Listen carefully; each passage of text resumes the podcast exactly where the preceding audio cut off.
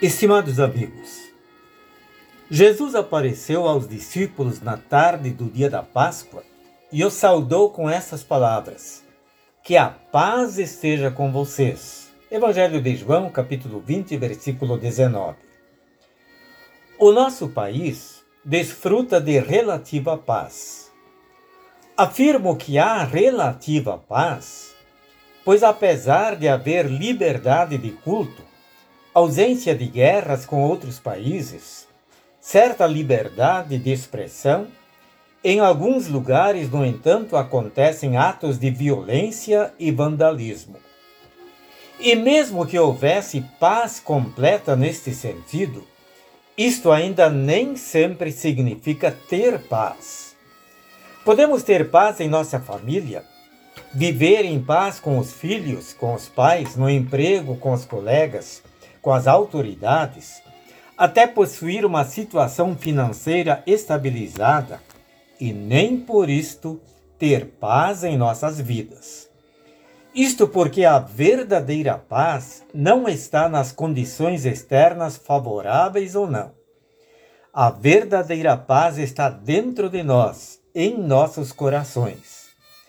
Esta paz encontramos no Senhor que se revela nas Sagradas Escrituras. O conceito de paz no Antigo Testamento encontra seu ponto culminante na bênção sacerdotal registrada no livro de Números, capítulo 6, versículos 24 a 26. A bênção termina com estas palavras, conforme a tradução da nova Bíblia, digo, da Bíblia na nova Almeida atualizada. O Senhor sobre vocês levante o seu rosto e lhes dê a paz.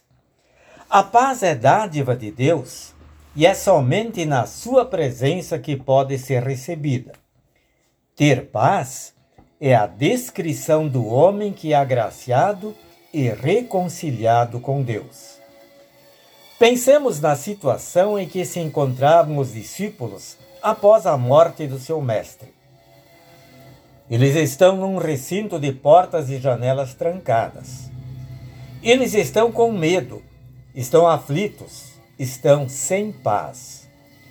Jesus vai ao encontro deles, entra na casa e, falando figuradamente, destranca seus corações, alivia e dissipa as nuvens escuras do terror e do medo. Para os discípulos, Certamente este foi o melhor momento daquele domingo. Que alívio, que consolo quando veem que o Senhor está vivo e transmite esta saudação e mensagem: que a paz esteja com vocês. Estimados amigos, a paz no Novo Testamento encontra seu ponto alto na ação de Deus em favor do pecador através da obra redentora de Cristo e por causa da obra de Cristo, Deus providenciou a verdadeira paz. Ele nos oferece a paz e nós a recebemos quando os pecados nos são perdoados e quando na hora da morte nada precisamos temer, podendo ter a certeza de alcançarmos a vida eterna no céu. Deus nos abençoe para termos a paz verdadeira e que sejamos instrumentos de Sua paz ao mundo. Amém.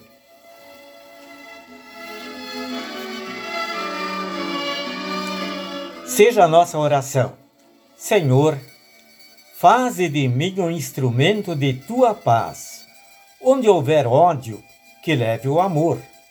Onde houver ofensa, que leve o perdão. Onde houver erro, que leve a verdade. Onde houver dúvida, que leve à fé. Onde houver desespero, que leve à esperança. Onde houver tristeza, que leve à alegria. Dá que procure mais consolar do que ser consolado, compreender do que ser compreendido, amar do que ser amado. E eu encerro esta mensagem com as palavras dirigidas pelo apóstolo Paulo aos cristãos de Tessalônica e que o Senhor da paz dê a vocês a paz sempre e de todas as maneiras. Amém.